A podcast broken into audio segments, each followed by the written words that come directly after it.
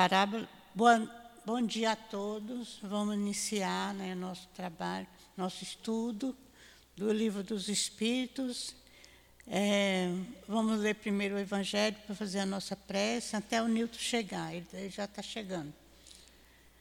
Evangelho, parábola dos credores e dos devedores. Dai a César o que é de César. Item 5.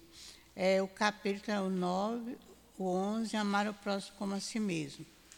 Os fariseus, então, ao se retirarem, deliberaram comprometê-lo no que ele falasse. Enviaram-lhe seus discípulos, juntamente com os herodianos, que lhe disseram: Mestre, sabemos que és verdadeiro e que ensinas o caminho de Deus, segundo a verdade, sem atender a quem quer que seja porque não consideras as pessoas nos homens. Dizei-nos, pois, a tua opinião. É lícito pagar o tributo a César ou não? Jesus, porém, conhecendo a sua malícia, disse: Hipócrita, por que me tentais?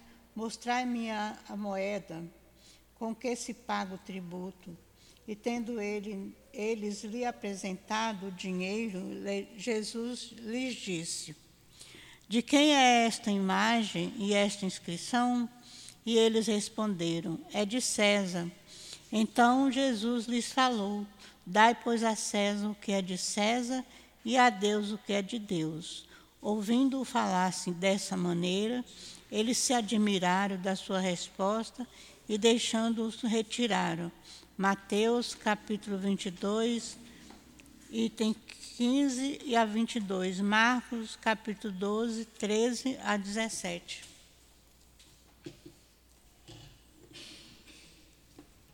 Bom dia. Bom dia. Bom dia aos nossos ouvintes. Que Jesus abençoe a nossa manhã de estudos. A Conceição vai fazer a prece e a gente vai iniciar o nosso estudo. Vamos pensar em Jesus,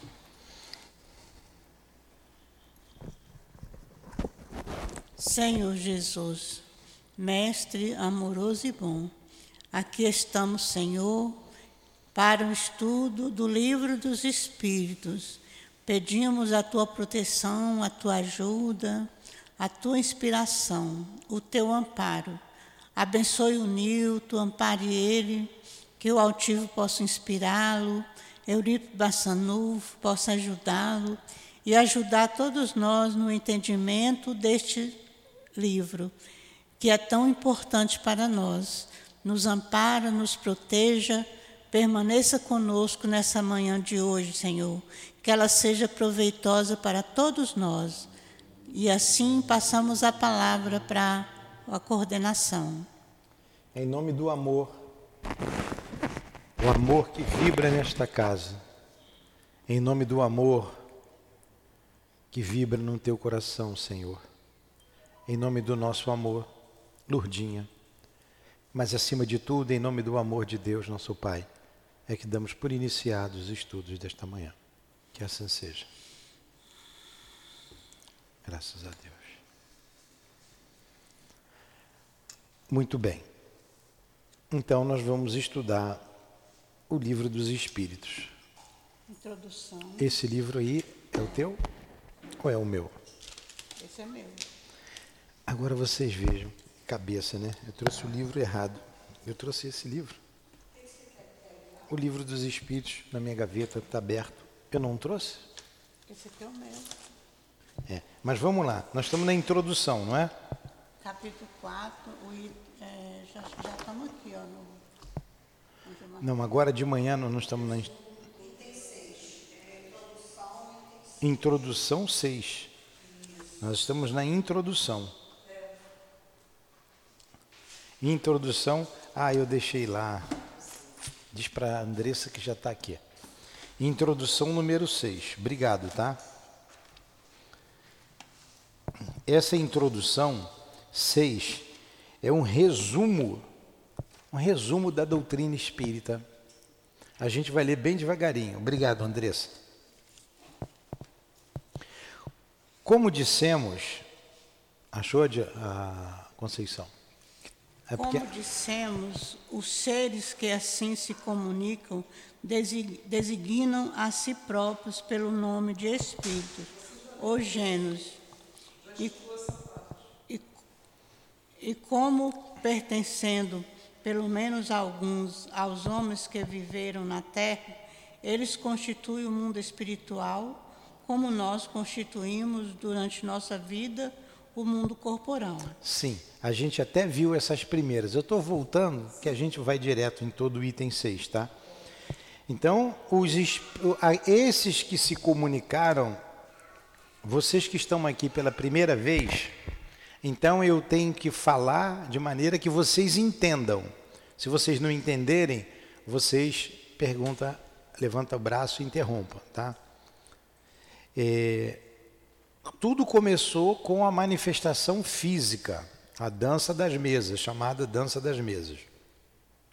E o próprio fenômeno disse que quem estava por trás daquilo tudo eram eles, os espíritos. E eles disseram que eles eram as almas da, dos homens que viveram na terra. Então, quem disse que era espírito foi o próprio espírito, foi o próprio fenômeno. Vocês já viram o copo mexer? Não tem gente que faz pergunta para o copo, o copo responde sim, responde não. O copo tem cérebro? Não. Quem é que empurra o copo e dá a resposta sim ou não? Se é uma resposta inteligente. É uma inteligência que a gente não está vendo. Que inteligência é essa? São os espíritos. Tem espírito bom, tem espírito mau. Depende daquele que evoca e para que evoca. Aquele que chama, evocar é chamar. Ou para que chama o espírito. Então vamos lá. Outro parágrafo, outro item. Resumimos aqui em poucas palavras os pontos mais marcantes da doutrina que eles nos transmitiram, a fim de responder mais facilmente algumas objeções. Então, eles vão botar o resumo da doutrina espírita aqui para responder algumas objeções. Que objeções são essas? Aqueles que dizem, ah, isso aí é da cabeça dele, espírito não existe. Aconteceu agora uma coisa. Morreu, acabou. Aconteceu um fato muito interessante, olha como eles influenciam em nossas vidas. Interessante, agora mesmo, de manhã.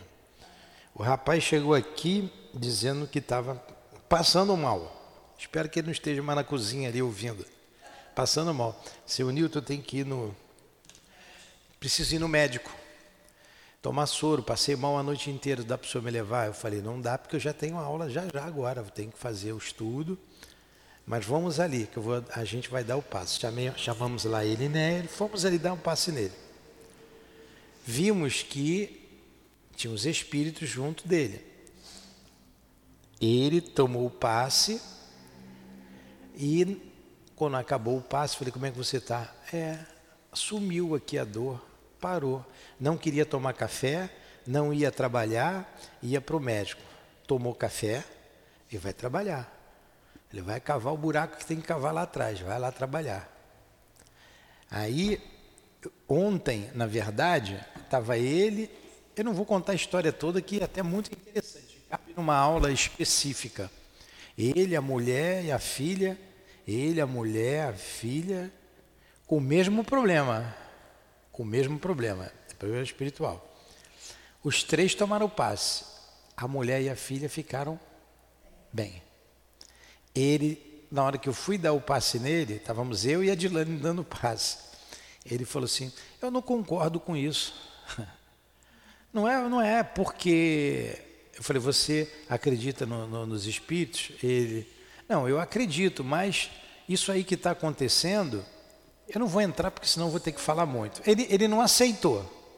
Conclusão, a mulher e a filha dormiram a noite toda, ele ficou acordado até agora de manhã, passando mal, passando mal, passando mal, passando mal. E quando foi agora, depois do passe, se ele fosse para o hospital, ia tomar soro, ia continuar, ia demorar. E o detalhe, a pessoa que doou os móveis para ele, isso, é, isso, é digno de uma palestra, sabia? Cabe numa.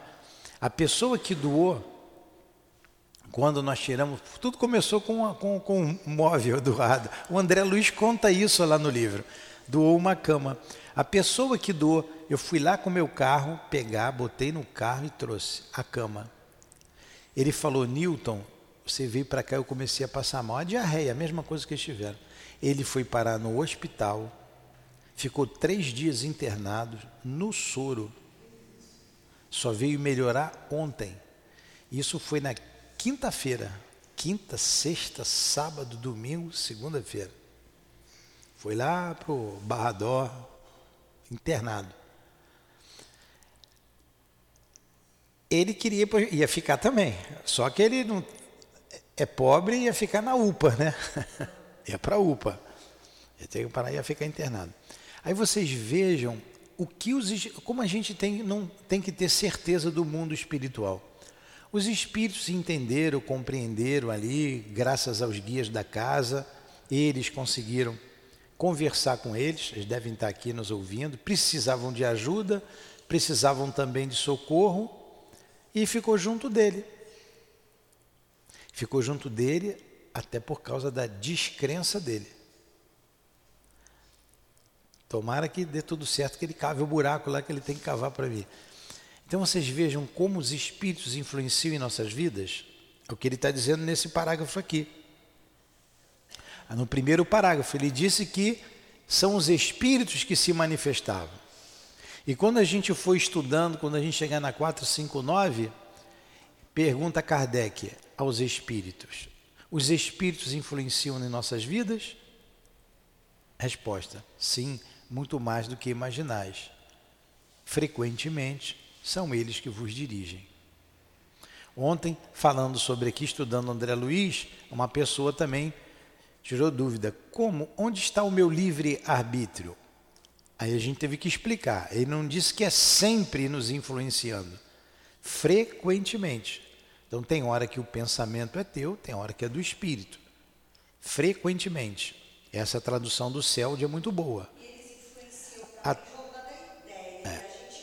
Sim, vamos lá, vamos, vamos devagar. Na outra tradução da FEB, Tá, de ordinário são eles que vos dirigem. De ordinário dá uma ideia de que constantemente é, direto, você não tem livre-arbítrio. Então, frequentemente, então tem o que é seu e tem o que é deles. E onde está o teu livre-arbítrio? A escolha do pensamento que você quer. A escolha do espírito que você quer a seu lado. Aí está o seu livre-arbítrio. Não é assim.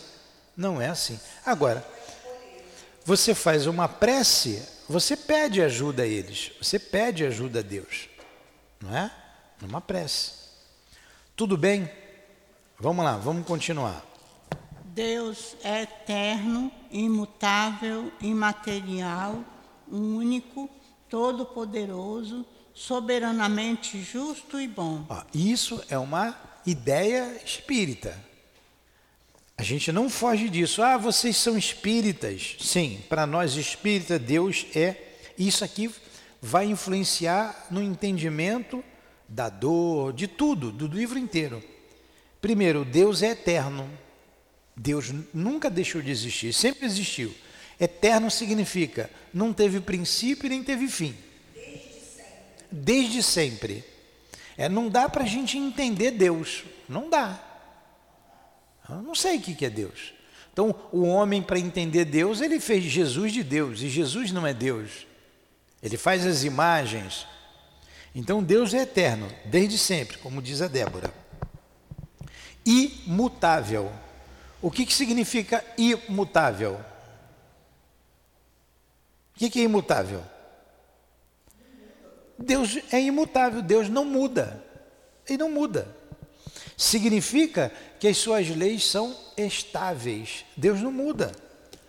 A lei de Deus, há 20 mil anos atrás, é a mesma de hoje.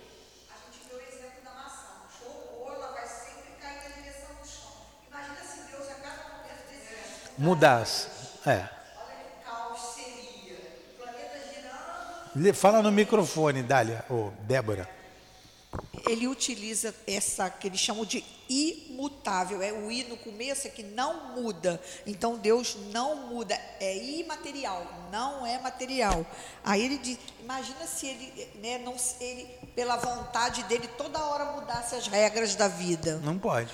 Não pode. Então são é, leis imutáveis que são o quê? Em todos os tempos, para todas as situações, até para a gente poder viver bem.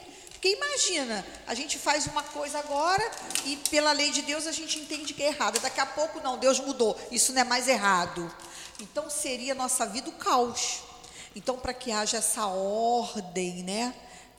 Para que a gente possa viver com segurança, né? E sabendo a direção certa a seguir, ele tem as leis imutáveis, quer dizer, nunca muda. não mudam ao bel prazer. E é. nem nós conseguimos mudar.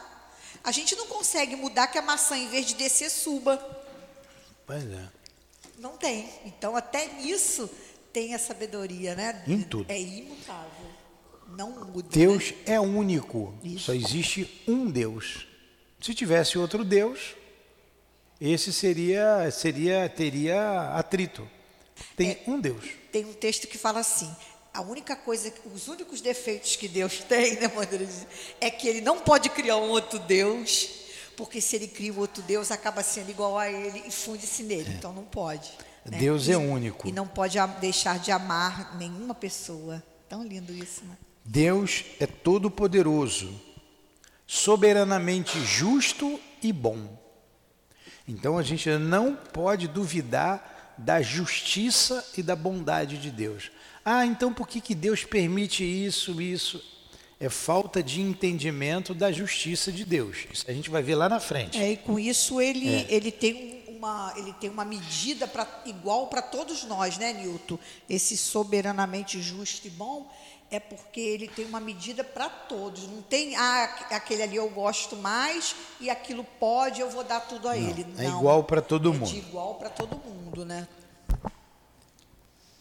criou criou o universo que compreende todos os seres animados e inanimados, materiais e imateriais. Os seres materiais constituem o mundo visível ou corporal, e os seres imateriais o mundo invisível ou espírita, isto é, dos espíritos. Então tem todo o mundo invisível aqui a nós, tem todo o mundo. Os espíritos estão aqui sentados nós não estamos vendo, a não ser que se alguém tenha a vidência. Continua. O mundo espiritual é o mundo normal, primitivo, eterno, preexistente e que sobrevive a tudo. Tudo isso são ideias espíritas, viu? A gente costuma falar da reencarnação, a unicidade de Deus, a comunicabilidade, a pluralidade das existências é, a imortalidade, mantendo a, a individualidade, mas também ó, o mundo espiritual é o mundo normativo, primitivo, eterno, preexistente, que sobrevive a tudo. O que, que significa isso? Que o mundo real é o mundo espiritual.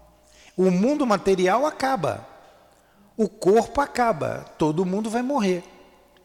Agora, o mundo espiritual não acaba nunca. Que é o espírito, né? Nós não é o espírito. Né? É o mundo pré-existente. Do mundo espiritual, nós viemos para o mundo material. Quando saímos daqui, retornamos ao mundo espiritual. Próximo. O mundo corporal é apenas secundário. Ele poderia deixar de existir ou jamais ter existido sem alterar a essência do mundo espiritual.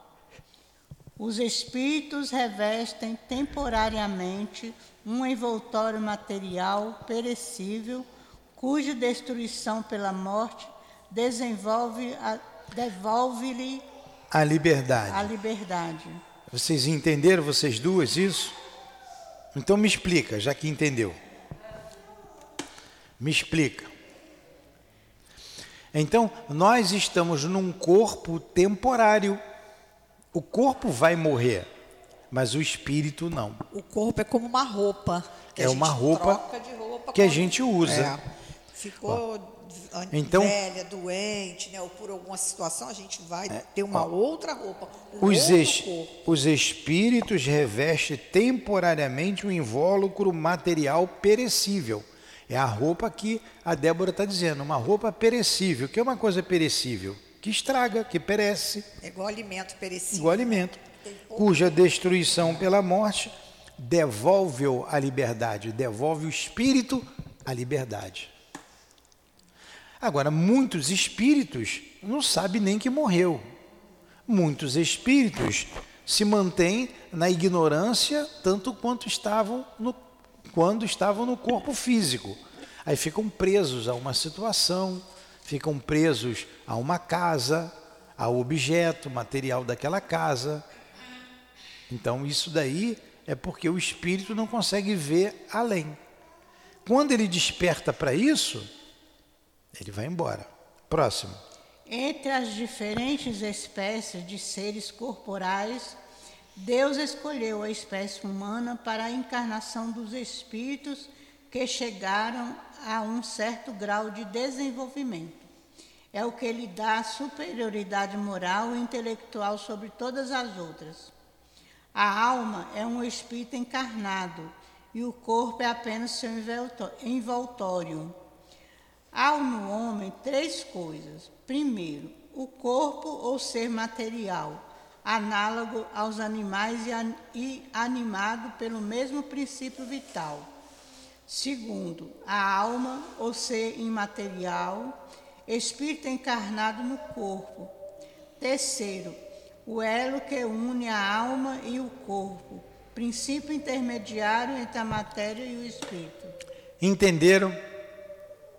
Entendeu? Você que entendeu, me explica. O que, que você entendeu?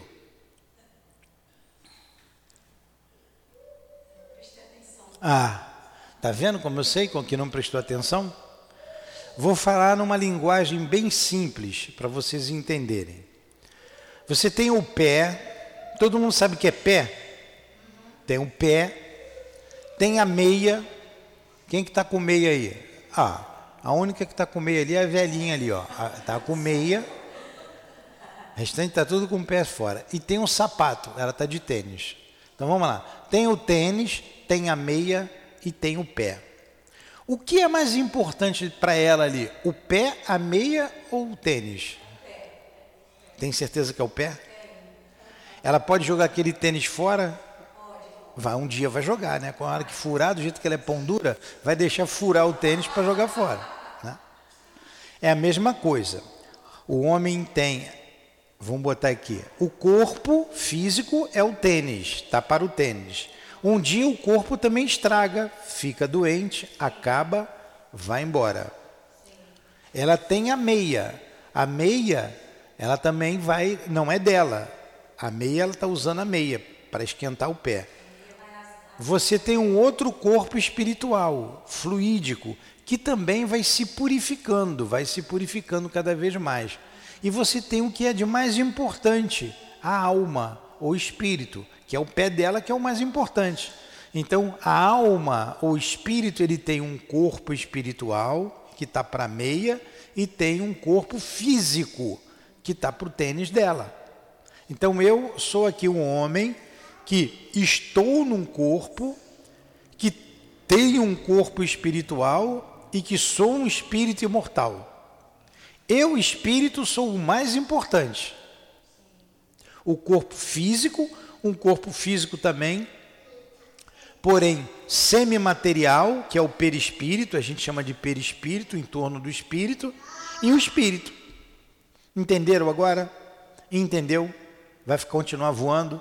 Você vai passar vergonha que eu vou perguntar de novo. Então preste atenção. Vai lá, O Conceição. homem tem assim duas naturezas. Por seu corpo, ele participa da natureza dos animais, dos quais possui os instintos. Pela sua alma, ele participa da natureza dos espíritos. Então, bem claro, né? Pelo corpo, nosso corpo físico é igual ao corpo do animal. A gente precisa comer, beber, descansar, dormir, reproduzir. E pela alma, o espírito que nós somos, participamos da natureza espiritual. O elo ou perispírito que une o corpo e o espírito é uma espécie de envoltório semimaterial. A morte é a destruição do envoltório mais grosseiro. O espírito conserva o segundo envoltório, que constitui para ele um corpo etéreo, invisível para nós no estado normal, mas que pode tornar-se acidentalmente visível e até tangível, como acontece nos fenômenos das aparições. Então, tem um fenômeno da aparição que o espírito se torna visível. Você fala com ele, você toca nele. Então ele aparece como? Com seu corpo espiritual ou perispírito, ou perispírito, corpo espiritual ou perispírito, peri em torno do espírito. Entendeu? O corpo carnal vai e ele fica com o corpo espiritual. Vocês estão me vendo aqui e esse é o Newton, porque vocês estão me vendo, meu corpo, meu rosto, vocês estão me conhecendo. Como é que você conhece o espírito? Que ele tem também um corpo um corpo que é semelhante a esse. Aí você vai olhar, ô oh, Lurdinha, tudo bem? Altivo, tudo bem? Elvira, tudo bem? Cidinha. Então, no mundo espiritual, cada um tem seu corpo também. com um corpo que ele, que ele morreu ou com um corpo que ele quiser ficar. É. Por exemplo, o Emmanuel. O Emmanuel, ele foi o padre Manuel da Nóbrega. Como que ele aparecia para o Chico? com o corpo de um senador romano, Públio Lentulus, que ele gostou, eh, foi como ele conheceu Cristo e assim ele quis se conservar. Então, porque a mente molda o corpo, mas normalmente a gente está com o corpo que teve quando morreu. Seu marido está vivo ou está morto? É, vivo. E sua mãe? Seu pai? Então, como é o nome da sua mãe? Maria, e do seu pai? Luiz. Então, se a dona Maria e o seu Luiz estão aqui, a senhora não está vendo, como não está vendo os outros espíritos, porque eles estão num corpo fluídico, o corpo espiritual, ou perispírito. Mas se a senhora visse, ia os ver do jeito que a senhora os conhece. Dona Maria com a cara da Dona Maria, seu Luiz com a cara do seu Luiz. E uns espíritos conhecem os outros assim. Agora, se a Dona Maria e o seu Luiz quisessem aparecer para todo mundo aqui, poderia? Poderia. É um fenômeno que ele chamou de aparição. Aí o médium vai doar o ectoplasma, ele pode se materializar, falar com a senhora, ô oh, Dona Maria, ô oh, minha filha, como é que vai a senhora? Como é que você está? Eu estou bem. Enfim, a gente vai falar como a gente fala um com o outro aqui. Entendeu? Isso é possível. São fenômenos que comprovam a existência do mundo espiritual. Bem claro? Está bem fácil? Bem fácil ou. É... Você é a última aí. Emília, Maria Emília. Tá, fala.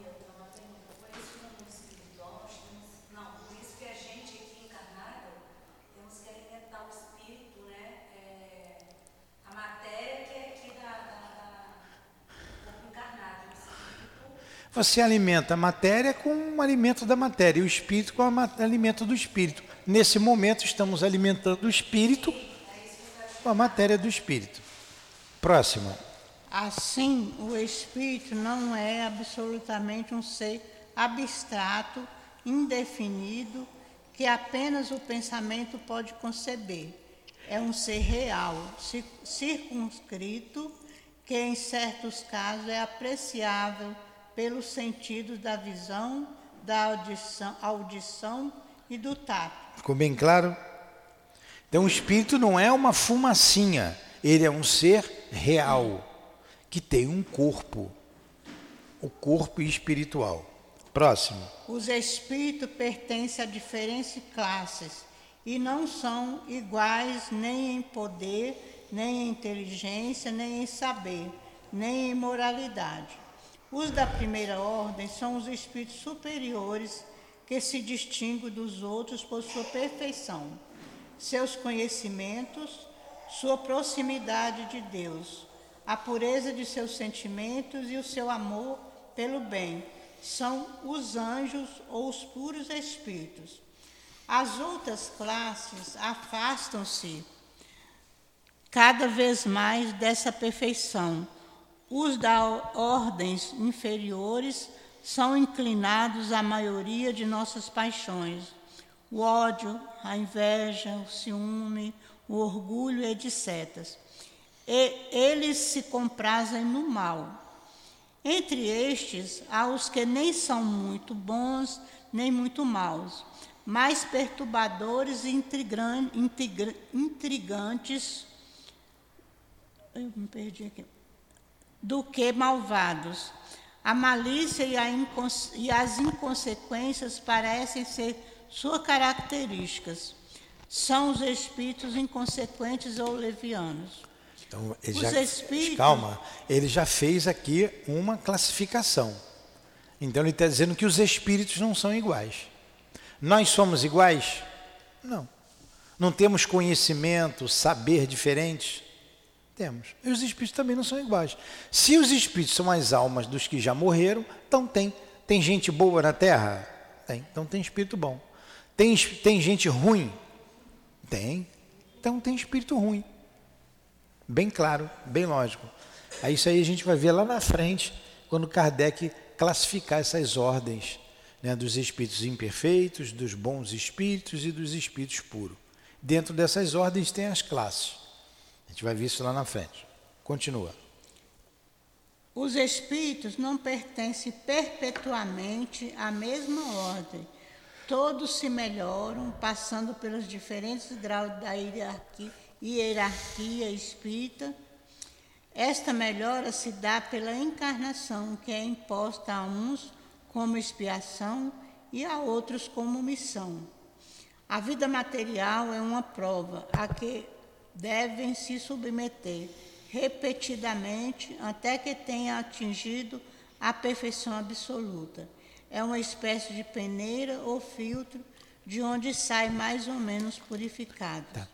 E os espíritos não ficam sempre numa, na mesma classe, eles se desenvolvem, eles estudam, eles trabalham, eles crescem.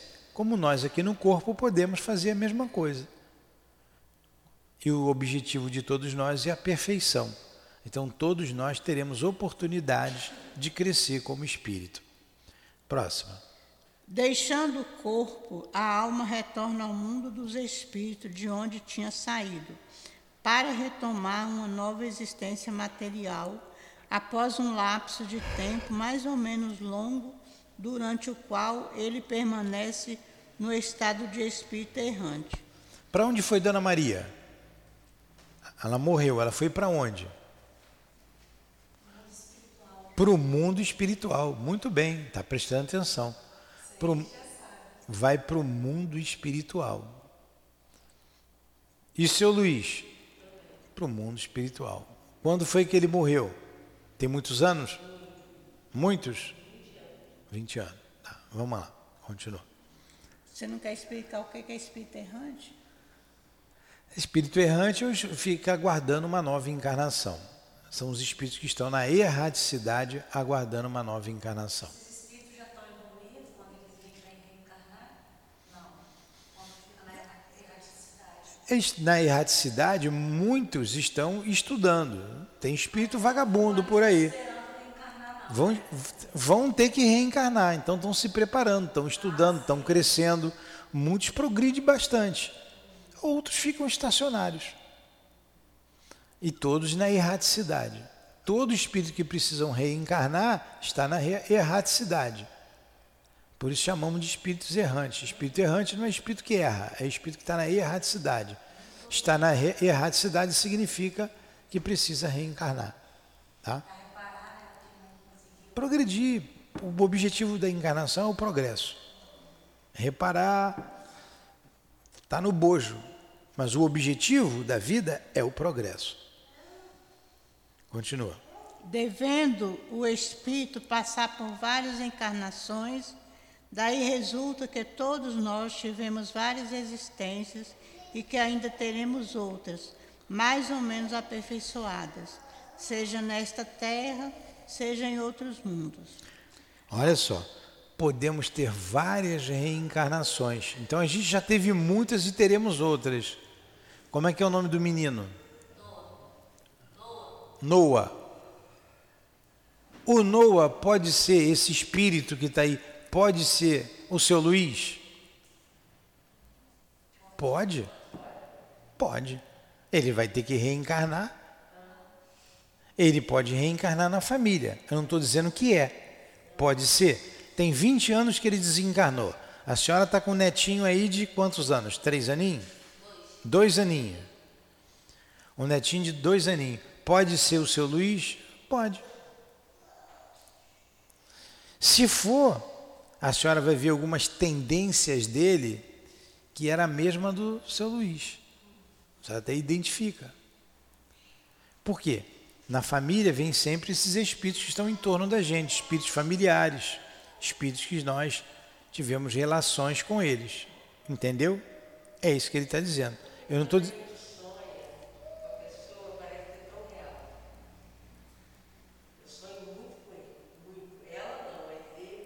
A senhora sonha com ele? Muito, muito. Com o seu Luiz? Ela não. Então. Seu Luiz, eu não estou dizendo que ele seja, estou dizendo que é uma possibilidade. Poderia ser? Poderia. É. É, é real. Quando no sonho a gente está com as pessoas que a gente tem relação. É, é isso mesmo. Continua. A encarnação dos espíritos sempre aconteceu na espécie humana. Seria um erro acreditar que a alma ou espírito pudesse encarnar-se no corpo de um animal. As diferentes existências corporal do espírito são sempre progressivas e nunca regressivas. Porém, a rapidez do progresso depende dos esforços que fazem para chegar à perfeição. As qualidades da alma as, são as do Espírito que está encarnado em nós. Assim, o homem de bem é a encarnação de um bom espírito, e o homem perverso é de um espírito impuro.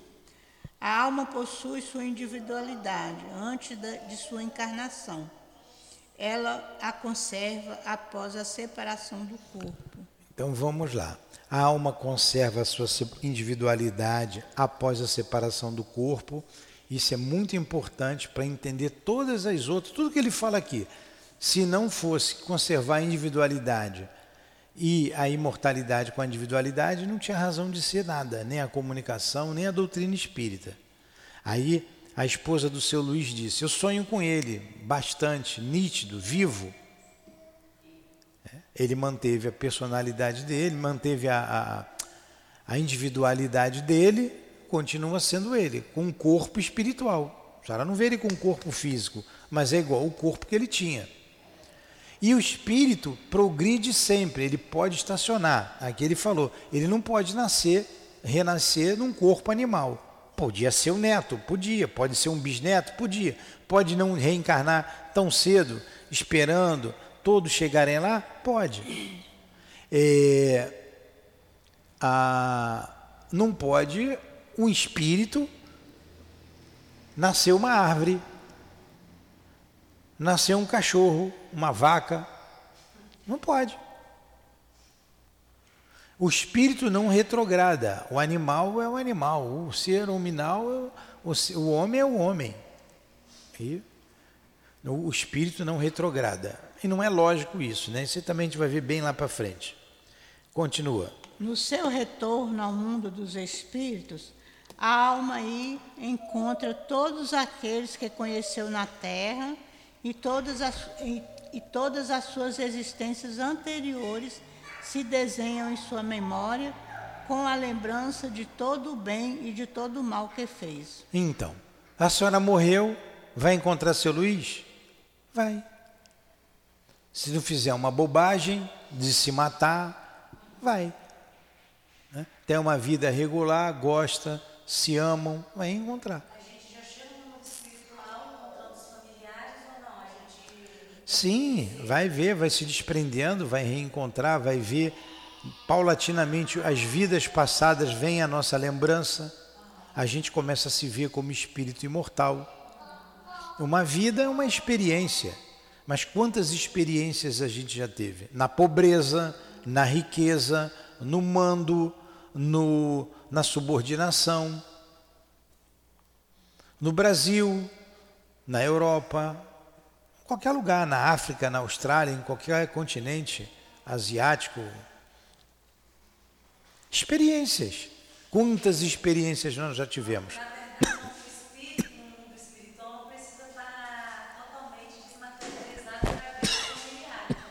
Claro que não. Você é espírito. Você vai lembrar dos seus familiares. Ah, o espírito não vê um familiar querido. Eu tossi, tá?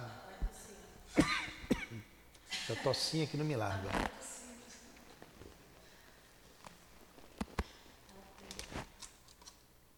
Por que, que o espírito às vezes não encontra o familiar? Nesse trabalho ali, a gente teve que chamar lá um médium e o quantas vezes num trabalho o espírito diz assim: Mas eu não vejo a minha esposa, eu não encontrei o meu marido, eu não vejo o meu filho. Acontece? Acontece. Por causa da sintonia dele. Então ele está revoltado, ele está aborrecido. Como que ele vai ver aquele que já perdoou? Às vezes você vê um espírito que sofreu muito, ou ou provindo da escravidão, ou da. Vamos pegar a escravidão. O espírito sofreu, foi judiado, separado da família, ele morreu sendo espancado, ele morre revoltado. Revoltado. Com raiva daquele que mandou fazer aquilo, com raiva daquele que fez aquele ato. Então ele vai perseguir. Vamos, vamos, vamos supor que a família foi separada e a mulher, os filhos, perdoaram, entenderam e perdoaram. Mas ele não. Ele tem saudade da mulher, ele tem saudade dos filhos, mas ele diz assim: Eu vou pegar esse camarada, esse camarada fez isso comigo, ele vai me pagar. Ele vai me pagar.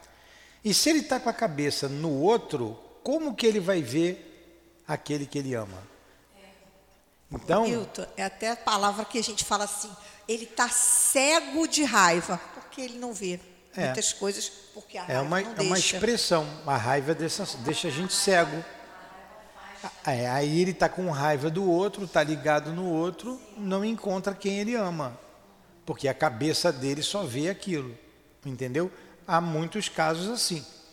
E, e quando... Hã? É, o próprio André Luiz, está lembrando bem. Ele ficou oito anos em região umbralina, a mãe dele sempre não ia lá, ele não via a mãe. O, Ali, o Clarencio não ia lá, ele não via o Clarencio. Quando ele orou, quando ele entrou em outra sintonia, aí ele viu e foi resgatado. Tá? Continua. O espírito está sob a influência da matéria ou, seja, o espírito encarnado está sob a influência da matéria. O homem que supera esta influência, através da elevação e depuração de sua alma, aproxima dos bons espíritos com os quais estará um dia. Aquele que se deixa dominar pelas más paixões e coloca todas as alegrias na satisfação dos apetites grosseiros, aproxima-se dos espíritos impuros, dando preponderância à natureza animal. Se você é grosseirão, vai ficar lá, né, com os grosseirões. Foi aqui que a gente parou a aula passada, né? Bem aqui. Vamos continuar. Os espíritos encarnados habitam diferente. Diferentes... Os espíritos não encarnados tem um não aí. Aí em cima, desculpa. Tá, os espíritos encarnados, os desculpa. espíritos encarnados habituam os diferentes, habitam os diferentes globos do universo. Não, tem, tem vida em tudo quanto é lugar, em tudo quanto é planeta. Os espíritos não encarnados ou errantes não ocupam uma região determinada e circunscrita. Eles estão por toda parte, no espaço e ao nosso lado vendo-nos e esbarrando em nós incessantemente. É uma toda uma população invisível que se agita em torno de nós. Todo quanto é lugar tem espírito. Os espíritos exercem sobre o mundo moral e até sobre o mundo físico uma ação incessante. Agem sobre a matéria e sobre o pensamento e constituem uma das potências da alma, causa eficiente de uma multidão de fenômenos até então explicados ou mal explicados e que não encontram uma solução racional senão no Espiritismo. As relações dos espíritos com os homens são constantes. Os bons espíritos nos estimulam ao bem, nos sustentam nas provas da vida e nos auxiliam a suportá-las com coragem e resignação. Os maus nos incitam ao mal, é para eles uma satisfação ver-nos sucumbir e assemelhar-nos a eles. As comunicações dos espíritos com os homens são ocultas ou ostensivas.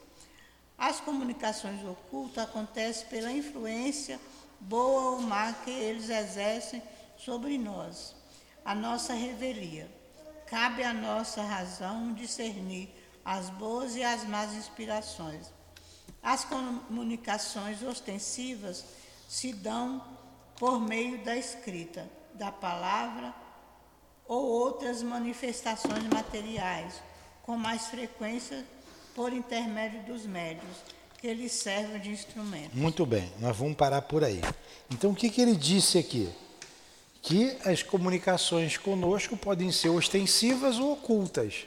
As ocultas vêm através do pensamento, da inspiração, da intuição. E a ostensiva é aquela que é patente, que a gente vê o espírito, que ele escreve, que ele fala, enfim. Ficou bem claro? Então a gente vai parar aqui, ó, isso aqui é a base da doutrina. A base, isso aqui são as ideias espíritas. Já falou da unicidade de Deus, falou da comunicação, falou da pluralidade dos mundos habitados, né? Os mundos todos são habitados. Falou de uma porção de coisas aqui importantíssima para todos nós. Vamos parar por aqui? Vamos fazer a nossa prece Dá um intervalo de 10 minutos, depois a gente vai voltar lá com a Gênese. Aí vocês ali vão fazer a inscrição, tá?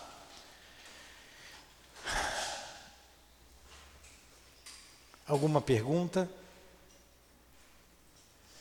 Mestre Jesus, muito obrigado pela manhã de estudos, muito obrigado pelos esclarecimentos. Sabermos que somos espíritos imortais que o corpo físico perece, mas continuamos com um corpo fluídico, semimaterial, e que a vida continua. Uma vida de estudos, uma vida de trabalhos, uma vida que nos faz progredir. Aprendemos que temos muitas vidas, tivemos muitas vidas, teremos muitas outras. Aprendemos que Deus é único, que Ele é bom, que Ele é justo, soberanamente bom, soberanamente justo, e que as dores que nos afligem há uma causa, há um porquê. E agradecemos pelo esclarecimento que tivemos nesta manhã, dentre tantos outros conceitos tão importantes para nós, fundamentais para entendermos a vida, compreendermos a vida o que estamos fazendo aqui, para onde vamos e de onde viemos. Agradecemos aos guias da nossa casa, ao nosso altivo, a toda espiritualidade amiga que se faz presente. Agradecemos às nossas queridas irmãs Cidinha, Neus, Elvira, ao nosso querido irmão altivo, em especial a minha amada e querida Lourdinha.